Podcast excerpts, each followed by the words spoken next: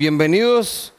Hoy venimos propiamente a adorar a nuestro Dios, claramente, pero también queremos aprovechar la ocasión y honrar a todas nuestras madres. Ahí están esas hermosas mujeres, valientes guerreras que nos han preparado a muchos para ser los hombres, niños jóvenes que hoy somos. Son esas mujeres que nos han enseñado el sentido de urgencia. Cuando a uno le decían, más le vale que eso no esté ahí cuando yo vuelva. ¿Verdad? Nos enseñaron también desde muy pequeños el valor de una relación con nuestros padres. O me hace caso o voy a hablar con su papá. O incluso son esas mujeres que desde pequeños nos enseñaron las primeras palabras. Entraban al cuarto y dice, ¿qué es este chiquero? ¿Qué es un chiquero? Pero ahí están. Son esas mujeres que han tomado la tarea que Dios les ha puesto en sus manos y han hecho la mejor tarea posible, el mayor esfuerzo por sacar esa tarea adelante en convertirnos hombres y mujeres de bien. Y para aquellos que tenemos nuestra fe puesta en el Señor, pues hombres y mujeres que también tenemos nuestra fe en Cristo. Amén.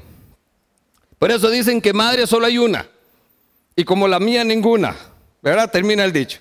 Pero es muy cierto. Y hoy estamos entonces aquí para poder honrarles a ustedes, mujeres, que ya son madres.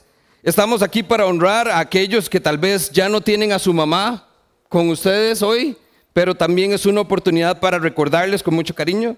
E incluso esto también es una oportunidad para todas las mujeres jóvenes que todavía no son madres, pero que van encaminadas hacia ese proceso de maternidad.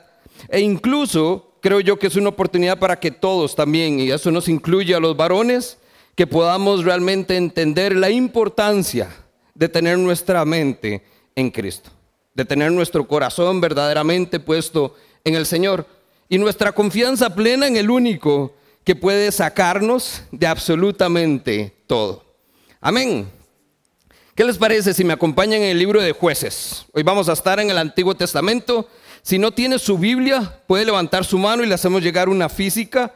Y si no, recuerde que también en aplicación de la Biblia, usted en el teléfono puede seguir no solo la enseñanza, sino también tomar algunas notas que están ahí en el bosquejo.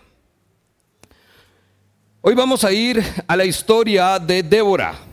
Y no solo necesariamente vamos a ver la historia de una mujer porque es el Día de las Madres, sino de nuevo es una historia que nos permite a todos tener bien claro la importancia de ser obedientes y de tener nuestra confianza en Cristo.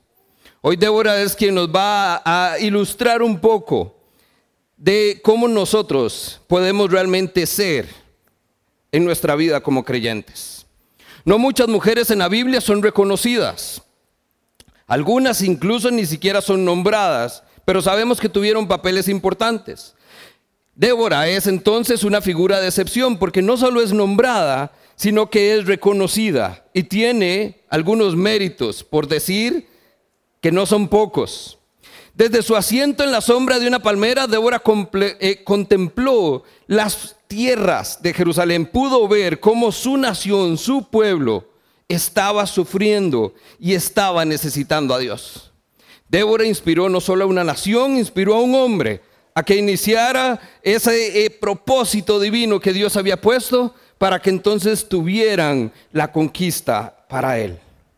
Débora también es una persona que estaba llena de fe, que creyó en la palabra de Dios y actuó según lo que ella había recibido, al punto que hoy tiene entonces un merecido reconocimiento. Ahí en jueces capítulo 4 y capítulo 5, usted podrá leer la historia completa. Hoy tenemos una enseñanza cortita porque tenemos un evento especial preparado para ustedes, pero les dejo de tarea 4 y 5, usted lo puede leer en casa completo y así puede profundizar en la vida de esta persona. Pero acompáñeme y leamos los primeros versos para entender un poquitito de qué es lo que vamos a estar conversando el día de hoy. Jueces capítulo 4, verso 1. Dice, después de la muerte de Ahod, los israelitas volvieron a hacer lo que ofende al Señor. Así que el Señor los vendió a Jabín, un rey cananeo que reinaba en Hazor. El jefe de su ejército era Císara, que vivía en Hazoret Goyim. Los israelitas clamaron al Señor, porque Jabín tenía 900 carros de hierro durante 20 años había oprimido cruelmente a los israelitas.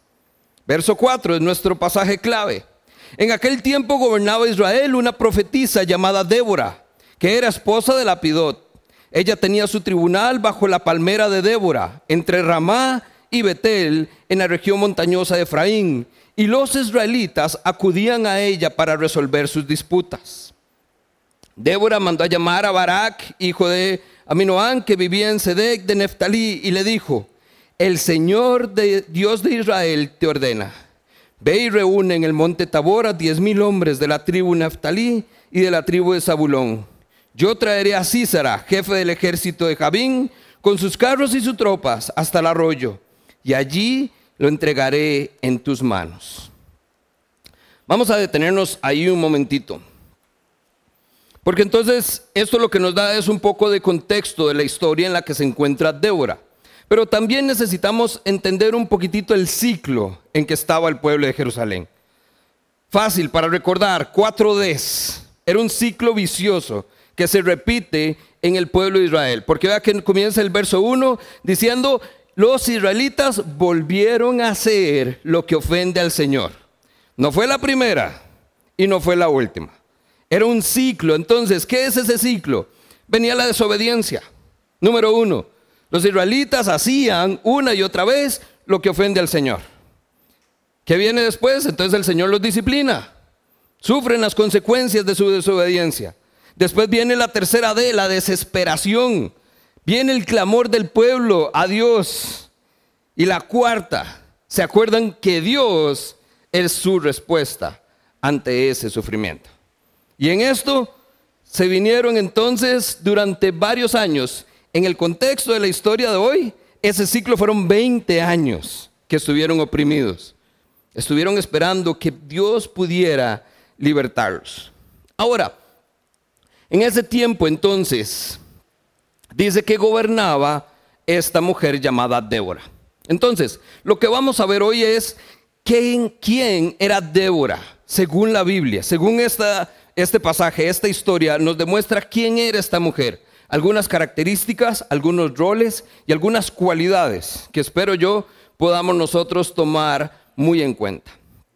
La primera de ellas dice que gobernaba. Eso quiere decir que era uno de los jueces de Israel. Curiosamente, es el único juez que es mujer. Todos los demás jueces que se nombran, que gobernaron a Israel, eran hombres. Detalle interesante. Dice que entonces Débora era el cuarto juez de Israel. Fue la cuarta persona que Dios levantó para que gobernara a este pueblo. Ahora, acompáñenme a Deuteronomio 16, porque vamos a ver entonces qué es lo que la Biblia define como juez, para que todos estemos en la misma página. Deuteronomio 16, versos 18 y 19. Dijo Dios, nombrarás jueces y funcionarios que juzguen con justicia al pueblo en cada una de las ciudades que el Señor tu Dios entregará a tus tribus. No pervertirás la justicia ni actuarás con parcialidad. No aceptarás soborno, pues el soborno nubla los ojos del sabio y tuerce las palabras del justo. Ese es el juez que el Señor va a levantar y que van a ser nombrados en cada una de las ciudades que el Señor dé.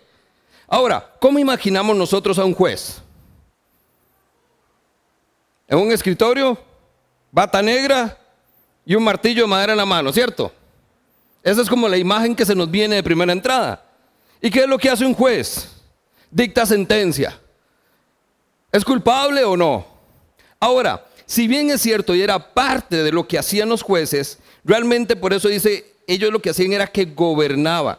No solo emitían un juicio, sino que lo que ayudaban era a traer esa sabiduría a la hora de tomar decisiones. El texto dice que las personas acudían a Débora para que les ayudara en sus disputas, en los desacuerdos. En estas situaciones complejas, estos jueces ayudaban a que hubiera orden, según la palabra de Dios. Dice el verso 5, vea lo interesante, porque entonces nosotros nos imaginamos es trabajo de oficina, un escritorio. Pero el verso 5 dice, ella tenía su tribunal bajo la palmera de Débora.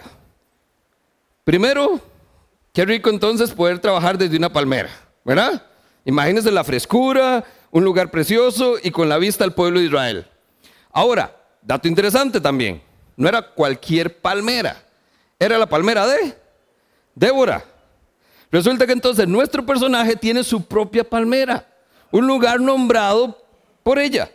Quiere decir entonces que era una persona importante o una persona conocida. Y lo segundo que nosotros debemos notar ahí es que los israelitas acudían a ella para resolver sus disputas, dice el verso 5. Ahí notemos entonces que el rol y lo que pudiéramos pensar de un juez en el Antiguo Testamento es muy diferente a lo que usted y yo podemos imaginar hoy. Y esta persona, en esas condiciones, dice, gobernaba en ese tiempo a Israel. Número uno, Débora era entonces un juez. Número dos, dice que ese juez que gobernaba Israel era una. ¿Me ayudan ahí? Profetiza. Exacto. Una profetisa es el femenino de profeta. No era cualquier profeta. Resulta que dice que esta es una de las pocas que se mencionan en la Biblia. De hecho, solo hay como cuatro o cinco, seis a veces depende de la postura que son nombradas como profetas en el Antiguo Testamento, mujeres. Y Débora es una de ellas, interesantemente. Ahora, de nuevo, vamos a Deuteronomio 18, nuevamente 18 y 19. Vamos a ver entonces cuál es la definición bíblica del profeta o de una profetisa, para estar claros cuál era el rol que desempeñaba esta mujer. Ahí donde las coincidencias divinas son interesantes. El anterior fue Deuteronomio 16, 18 y 19. Esta vez es Deuteronomio 18, 18 y 19. Dice entonces el Señor, levantaré entre sus hermanos un profeta como tú, pondré mis palabras en su boca y él les dirá todo lo que yo les mande. Si alguien no presta oído a las palabras que el profeta proclame en mi nombre, yo mismo le pediré cuentas. El Señor dice, pondré mis palabras en su boca y ellos dirán lo que yo les diga. El profeta entonces en ese momento era quien hablaba lo que Dios decía. No era cualquier ocurrencia. La persona decía lo que Dios había mandado a decir. Interesante. Otro dato interesante que me llama mucho la atención es que Débora es la única persona, aparte de Samuel, que queda registro bíblico que llevan ambos títulos, tanto profeta como juez. Sumamente interesante. Número 3. Seguimos entonces en jueces. Verso 4 decía, eh, en aquel tiempo gobernaba a Israel, era juez, profetiza, llamada Débora, era profeta, y que era también esposa de Lapidot. Esa es la tercera característica o el tercer rol que vemos que cumple esta mujer, era esposa. Ahora es interesante que se mencione a ella primero, ella es la esposa de Lapidot. En un contexto machista y una sociedad patriarcal, el hombre era el que normalmente era conocido, pero aquí pareciera ser, y la historia nos da indicios, de que Débora era conocida y reconocida por su pueblo. Esposa. Continúa el verso 5, la parte B. Aquí estamos. Débora entonces tenía eh, su oficina debajo de una palmera y dice, y los israelitas acudían a ella para resolver sus disputas. Quiere decir que esta mujer también era consejera. Porque aquí no solo necesariamente estamos viendo ese juicio de sí o no, o de si es culpable o no. Aquí lo que estamos viendo es la búsqueda de sabiduría. Ahora, note lo interesante, porque una cosa es saber que todos tenemos problemas, otra cosa es que usted sea la persona que vienen todos los problemas para ser resueltos. Parece ser que entonces Débora era una persona no solo conocida, sino que era consejera. Había mucha sabiduría en ella. Y dice el verso 6, ella mandó a llamar a Barak, hijo de Aminoán. Débora era una persona de influencia. Débora pareciera ser que era líder, porque dice que mandó a llamar, o sea, no es que ella fue y buscó a este hombre, dice que mandó a llamar, hizo que alguien más hiciera la tarea por ella. Una persona de influencia e incluso líder quizás. Ahora, si usted lee el resto del capítulo 4, aquí es donde no vamos a profundizar, usted se va a dar cuenta que entramos en una guerra. Se narra una guerra donde hay una conquista avisada. Ahí, si usted lee, usted se va a dar cuenta que entonces Débora juega un papel de líder militar. Era una guerrera también. Esa es la otra característica. Y si nos vamos al capítulo 5, usted puede verlo ahí. Si ve el titulito que sale en muchas Biblias, dice la canción de Débora. Esto resulta que es un poema. Capítulo 5 de jueces es interesante porque es la misma historia del capítulo 4, solo que narrada como poesía, como una historia relatada. Sumamente interesante, por eso le digo, se lo dejo de tarea. Si leemos el capítulo 5 nos damos cuenta que entonces la séptima cualidad o característica de esta mujer es que era compositora, poeta y cantante. Ahora, yo pregunto, vean la clase de perfil que tiene esta mujer. ¿Cuántos desearíamos poder tener la mitad de esas cualidades? Y las nombro rápidamente. Ella era entonces juez, era profetisa, era esposa, era consejera, era una persona con mucha influencia, era líder militar y guerrera, compositora, poeta y cantante. Ahora, ¿por qué me llama la atención esto y por qué lo comparto? Nuestras madres muchas veces cumplen roles como estos. Muchas veces vemos cómo nuestras madres cumplen estos y otros. Son también enfermeras, son también mensajeras, son también choferes, son también personas que hacen lo que haya que hacer para que nosotros salgamos adelante. Las mujeres representan una gran oportunidad para que hoy veamos la importancia de tener nosotros mujeres a nuestro lado que cumplan estos roles para nosotros. Porque lo que vamos a ver a continuación es la influencia que tiene entonces esta mujer con este currículum que acabamos de presentar y cómo esto hace la diferencia, no solo para su vida, para la vida de Barak, que es el personaje que vamos a ver, sino también para toda la nación de Israel. Así que continuemos para ver qué es lo que hay acá. ¿Qué vemos entonces en la vida de Débora según esta historia? Número uno, conocía la palabra de Dios y la compartía con otros. ¿De dónde sale esto? Vamos al versículo 6. Seguimos en el capítulo 4, perdón.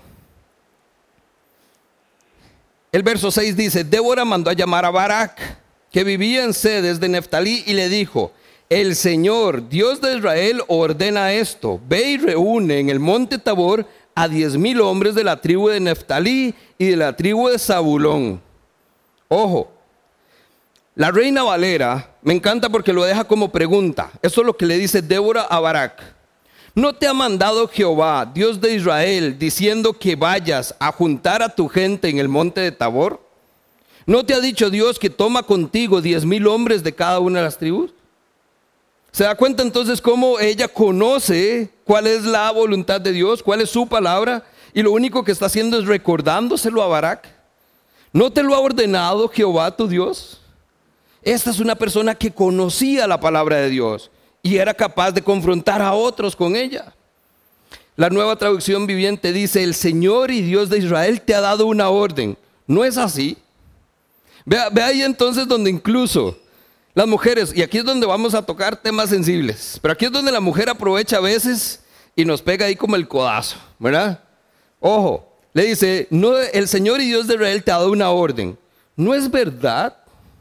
¿No es verdad que el Señor te ha dicho, que debes ir al monte y que debes tomar diez mil hombres. Ahí es donde a veces nosotros perdemos de vista. Y mujeres, con mucho respeto, pero ahí es donde tenemos que ver, hay una diferencia entre decir lo que Dios ha dicho y tratar de interpretar o agregar incluso a lo que Dios ha dicho. Aquí lo que me encanta es que Débora claramente lo único es que le recuerda a Barak lo que Dios ya ha dicho con anterioridad. Y tal cual, no hay necesidad de agregar, las palabras de Dios son suficientes. Lo segundo que vemos acá es que Débora reconoce su lugar, responde a su llamado y respeta los roles que ha sido dados por Dios. Esta es la parte práctica. Reconoce su lugar. Dice el texto que entonces Débora manda llamar a Barak. Ahora, lo que vemos aquí es que Barak es el líder del momento, pero un líder que está temeroso, un líder que está inseguro, un líder que no sabe qué hacer. Débora no ve una oportunidad para aprovecharse, no ve una oportunidad para ser protagonista, no ve una oportunidad para serrucharle el piso a Barak, ve una oportunidad de motivar e inspirar a que vea cuál es el plan de Dios para su vida. ¿No te ha ordenado Jehová que hagas esto? Y va lo interesante. Dice que ella mandó a llamar a Barak y le dijo, yo traeré a Císara, jefe del ejército de Javín, con sus carros y sus tropas hasta el arroyo Quizón. Ahí lo entregaré en tus manos. Y Barak le dijo, solo iré si tú me acompañas. De lo contrario, no iré. Está bien, le dijo Débora, iré contigo. Pero, ojo, la manera en que vas a encarar este asunto, la gloria, no será tuya, ya que el Señor entregará a Císara en manos de una mujer. ¿Tiene miedo de ir solo? Tranquilo, yo voy con usted. Yo estoy bien confiado. Pero aquí ni se le ocurra decir que esto va a ser por usted. Dice que va a ser entregado por una mujer. Comúnmente se interpreta que esto es Débora. Débora es la que está figurando y entonces ahí, y no es así. La historia tiene un giro asombroso. Una película estaría genial. Pero aquí es entonces donde quiero mostrar lo siguiente. Débora entonces reconoce su lugar. Ella reconoce que no le corresponde liderar, pero a quien lidera le motiva a que lo haga. Le dice lo que tiene que decir y le acompaña incluso si eso es lo que le da confianza. Y si Barak se siente bien porque Débora está con él, pues genial. Que eso sea la motivación para que haga lo que Dios le ha pedido hacer. Pero ella entiende su lugar. Número dos, ella responde a su llamado. Ahora veamos lo interesante. Jueces 2, devolvámonos un poquitito. Capítulo, eh, capítulo 2, verso 16. Dice, entonces el Señor hizo surgir caudillos, o en otras versiones dice eh, jueces, que los libraron del poder de sus invasores. Y en el verso 18, más adelante dice, cada vez que el Señor levantaba de entre ellos a estos jueces, entre ellos el Señor estaba con ellos y se mantenía con ellos mientras el juez viviera. Débora respondió a su llamado a ser juez de Israel. Ella no lo pidió, ella no se nombró, los jueces los levantaba el Señor. Aquí es entonces donde vemos que no es una oportunista, no es una mujer buscando protagonismo, pero sí es una mujer que entiende que el Señor le ha dado un propósito y está decidida a cumplirlo. Y por último, eh, respeta entonces los roles dados por Dios. Ella dice que era esposa, no sabemos entonces necesariamente el tema de familia, el esposo no está en la historia, pero ella honra esta relación que hay en cuanto al hombre, en cuanto a su liderazgo, y simplemente lo que hace es crear una plataforma para facilitar que el propósito de Dios se cumpla en sus vidas. Y lo tercero que vemos Débora demostró su sabiduría trayendo consejo a través de la palabra de Dios. Vamos al capítulo 5, verso 7. Y aquí es donde conectamos un poquitito. Dice, los guerreros de Israel desaparecieron hasta que yo me levanté. Yo, Débora, me levanté como una madre en Israel. Ahora, no sabemos, porque el texto no lo menciona, si esto es literal o es figurativo. No se menciona que Débora tenga hijos, pero sí ella se denomina como madre de Israel. Ya sea literal o figurativo, la lección igual aplica. Es una persona que nos demuestra su sabiduría trayendo la palabra de Dios a la vida de estas personas. Y así como Débora lo hizo, vemos muchas madres que han hecho exactamente lo mismo. Han influido grandemente en sus hijos, hombres y mujeres que han llegado a convertirse en muchos de los que nosotros hoy reconocemos como pilares de nuestra fe.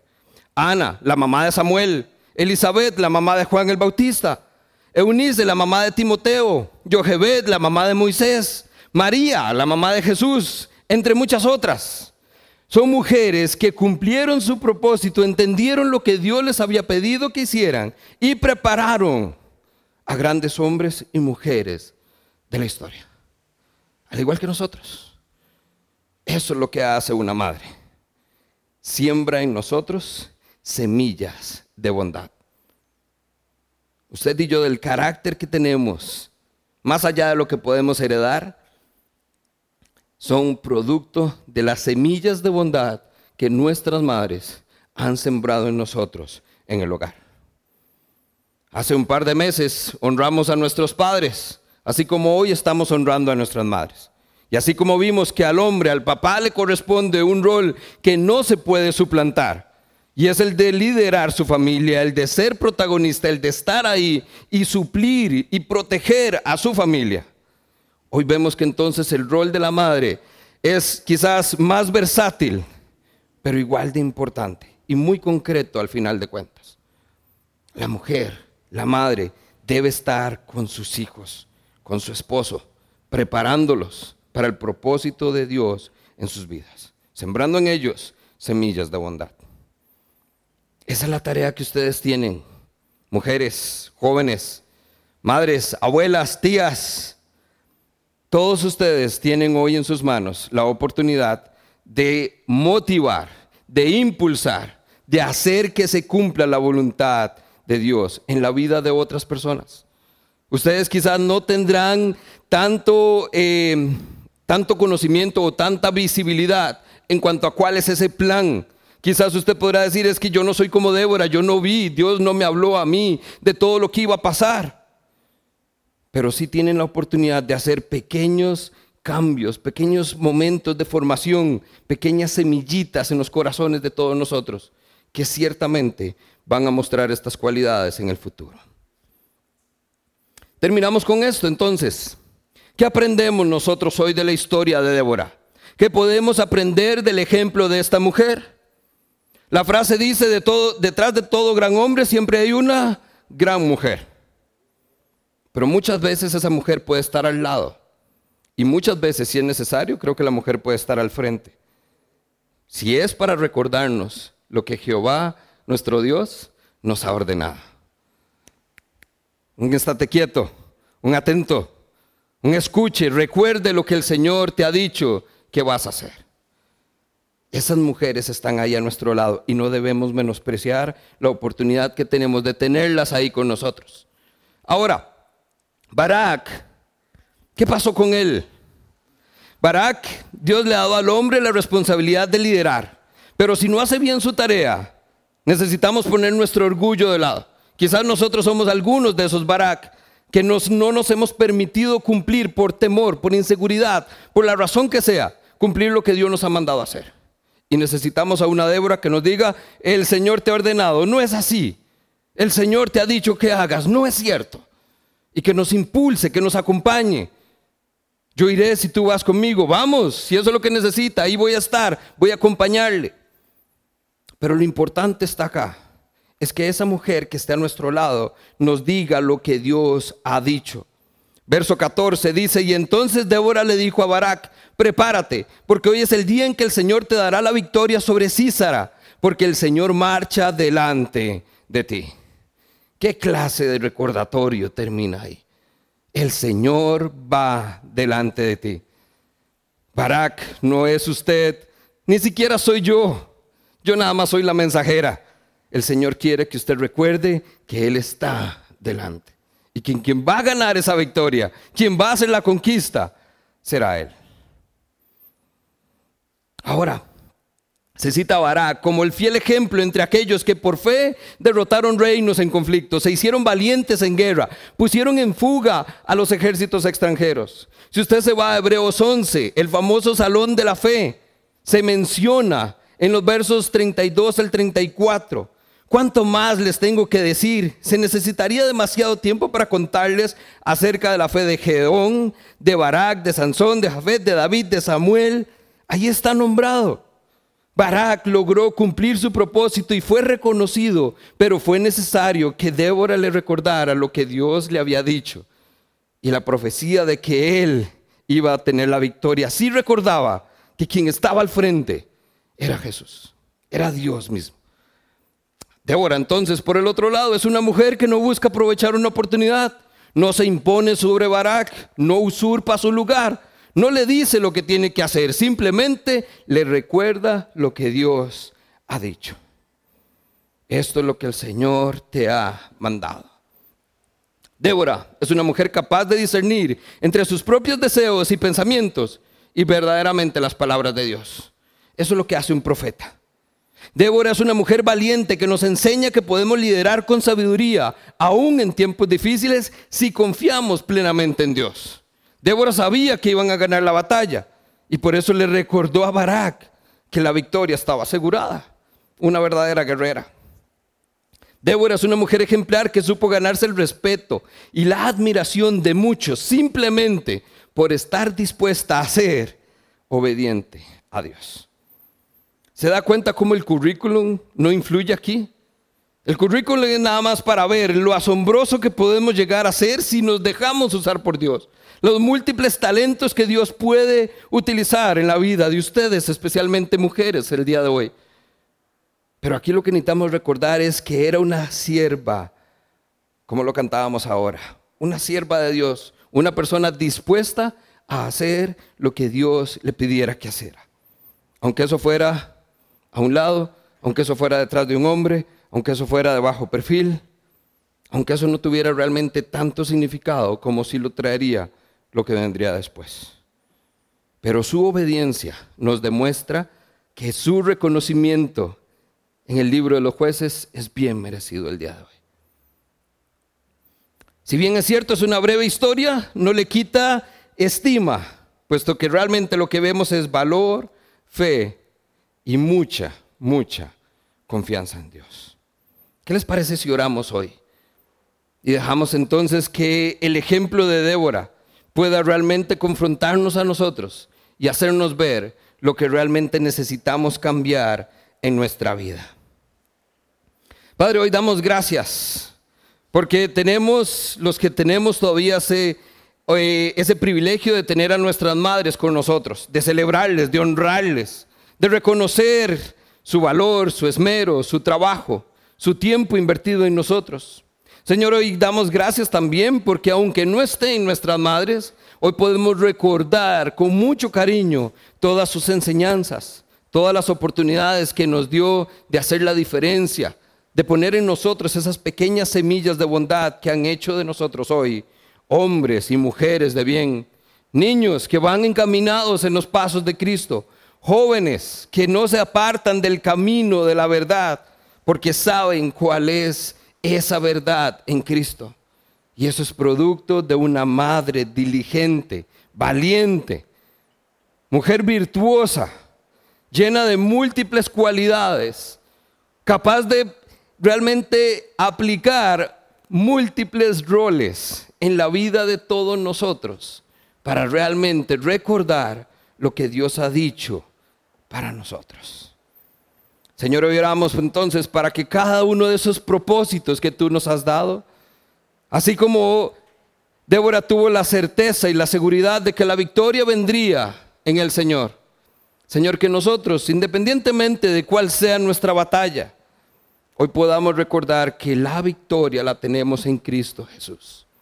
Gracias, Señor, por esa una semilla de bondad, de recordar que en Cristo todo está ganado y que tenemos la oportunidad de realmente hacer la diferencia en nuestras vidas, en la vida de nuestras naciones y cambiar el curso de la vida. Hoy oramos, Señor, por esas semillas de bondad sembradas en los corazones de todos nosotros y pedimos que a su debido tiempo den fruto, Señor. Gracias por nuestras madres, gracias por nuestras mujeres. En tu nombre oramos hoy. Amén y amén. La historia termina diciendo que después de eso hubieron 20 años de paz. que si esto se cumple en sus vidas y realmente tenemos esa sabiduría de madre, esas enseñanzas valiosas, haya paz realmente en su vida, esa paz que solo nos provee el Señor.